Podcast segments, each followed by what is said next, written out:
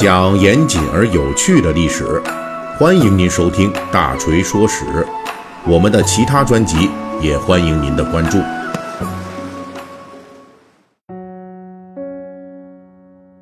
咱们最近的《水浒细节解密》啊，因为春节假期的缘故啊，我们就暂停了一下啊，休息休息。那本期呢，我们开始恢复正常的更新。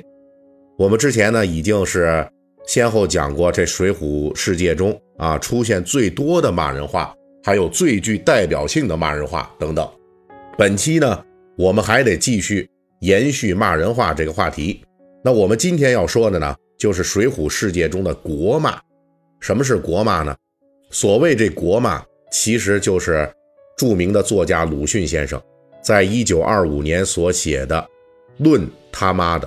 哎，就这篇文章里边所提到的，说国人他妈的这个口头禅，可以算是中国的国骂。那这里呢，我也专门说一句哈，我们之前就是在说这个《水浒》骂人话专题里边就提前讲了，由于考虑到。大家众位听友，我们粉丝们的这个阅读收听感受，所以我们尽量啊不会在节目里边反复的说这一类的，我也不能说这整篇节目都带脏字儿，是吧？所以咱们节目呢是为了想为您讲述骂人话背后的一些历史故事，那我们这里呢也做个简单的技术处理，咱们就把他妈的这个骂人话简称为国骂。在《水浒传》中，实际是没有国骂直接出现，但是呢，书中却出现了这句国骂的历史雏形，这就是“你娘”。在《水浒传》里，曾经出现过几次“你娘”这句骂人话，这里大锤给列出来啊，请大家呢体会一下。一处就是在宋江怒杀阎婆惜的情节中，这个唐牛啊。意外的搅黄了阎婆安排的旨在缓和宋江与阎婆惜关系的一场吃酒联谊的活动。由于此前宋江已经听说了阎婆惜跟小白脸张文远的二三事，所以这个联谊活动对于阎婆惜母女来说是非常重要的。因为阎婆惜母女的吃穿住用都是要仰仗宋江的，所以。阎婆原本指望着这顿喝酒能够缓和宋江关系，不料唐牛意外跑来说衙门临时有事要找宋江，这酒局眼看着就被唐牛搅黄了，所以阎婆就急了，就骂唐牛说：“放你娘狗屁！”另外一处是武松大闹飞云浦的情节中，这个武松啊就发现负责押送他的两个官差有暗杀他之意。因此就心中骂道：“没你娘鸟性！那厮到来扑附老爷。”还有一处，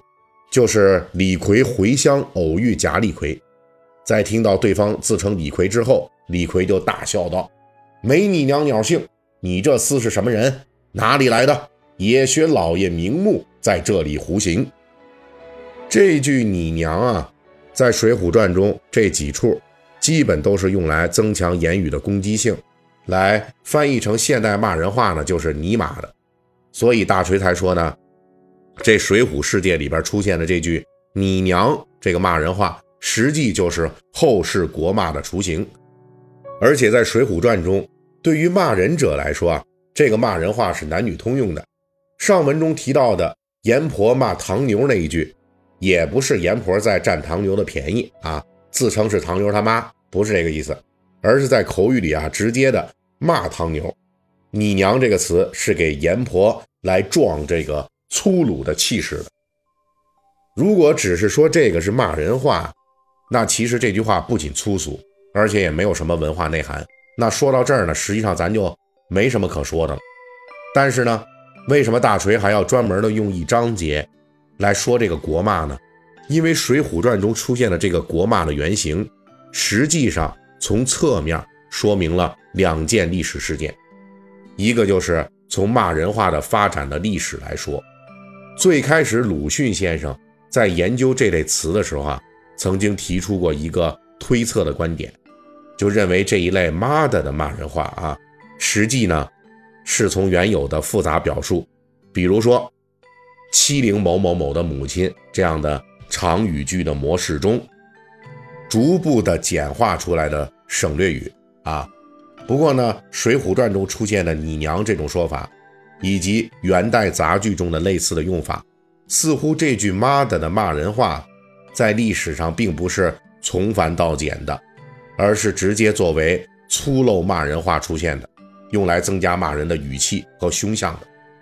而这句国骂的雏形背后，另一个更宏观的历史的叙述，这就要从宋元时代的市井文化说起了。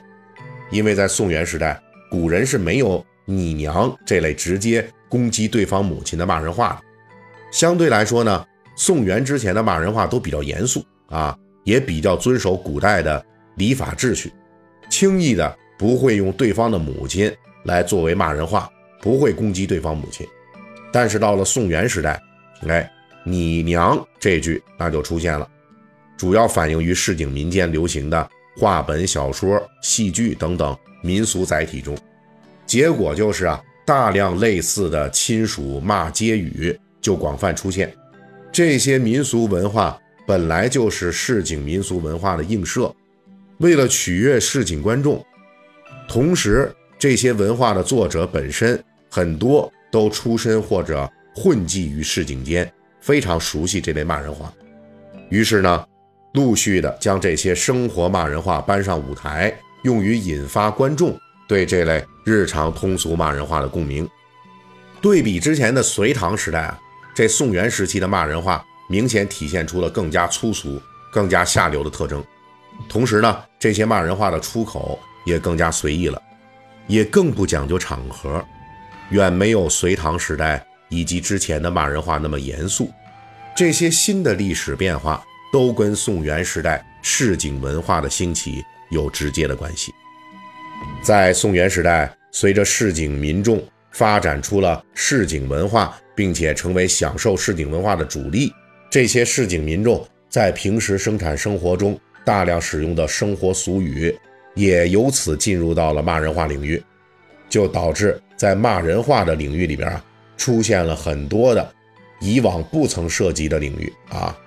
包括问候对方母亲这类的，就更加粗俗的骂人话，这在之前士大夫主导的文化中啊是不太可能出现的。最终出现在了骂人话的历史发展舞台上，哎，这就是在宋朝。从文化发展来说呢，这类目标直指亲属的骂人话，当然是文化中的糟粕。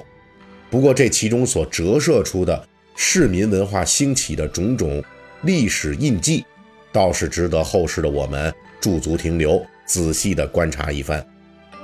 好，本集的《水浒细节解密》就给大家讲到这里。如果您喜欢听我们的节目，可以微信搜索添加四四七九二五八零三一七八，让小助手拉您进入大锤粉丝群，我们可以在那里交流。